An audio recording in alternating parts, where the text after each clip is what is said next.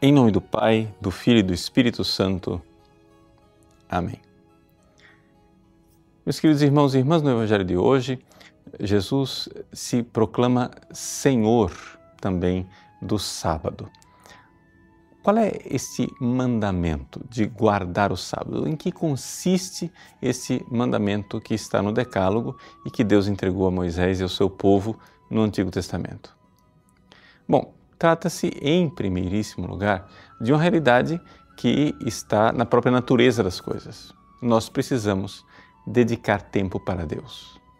Se nós somos feitos para Ele, se nós verdadeiramente queremos amar a Deus sobre todas as coisas, nós precisamos dedicar tempo à oração, ao encontro com Deus. Mas para ter tempo para Deus, nós precisamos fazer tempo.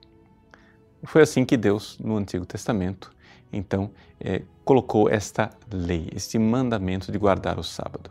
Que no Antigo Testamento é, era uma pedagogia divina onde Deus ensinou as coisas parte por parte. Em primeiro lugar, ele ensinou a cessar o trabalho. Vamos parar de trabalhar.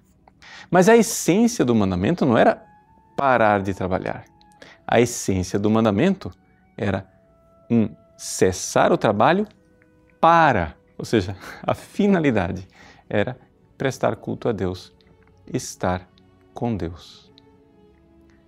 Sendo assim, nós sabemos então que existe nesse mandamento de guardar o sábado algo que é a sua essência, o seu núcleo, e a periferia daquilo que é relativo e circunstancial.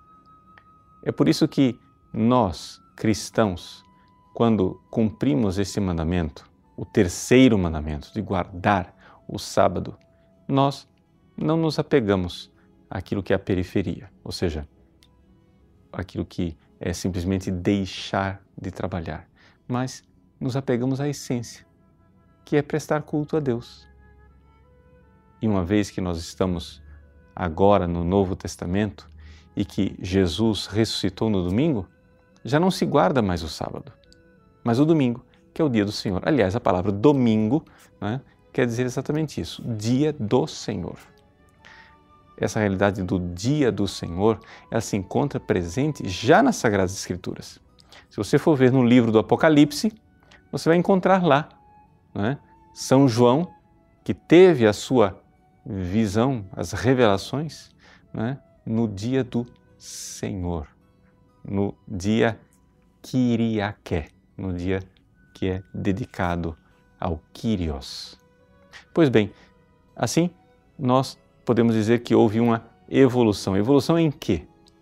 Evolução no sentido de que nós passamos do sábado para o domingo, mas a essência do mandamento continua a mesma.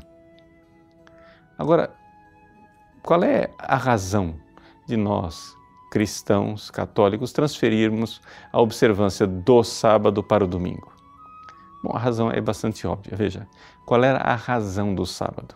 A razão do sábado era que, na criação, Deus criou o mundo em seis dias, no sétimo, Deus descansou.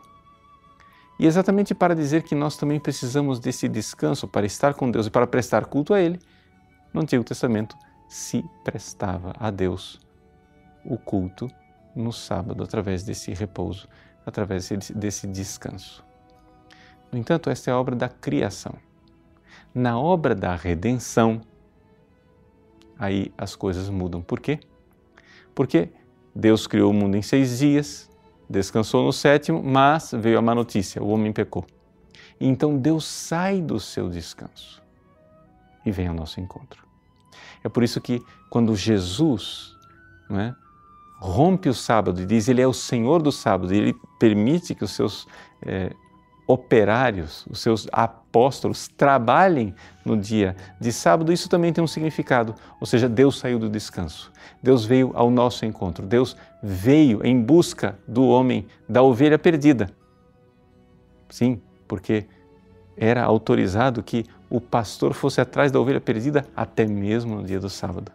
Então, aprendamos aquilo que é a essência do mandamento. A essência do mandamento é a seguinte: dar tempo para Deus na oração. Isto era feito antigamente no dia do sábado. Agora é feito no domingo, porque Deus já não está repousando. No domingo, no oitavo dia da recriação, da redenção, ele veio ao nosso encontro. Deus abençoe você. Em nome do Pai, e do Filho e do Espírito Santo. Amém.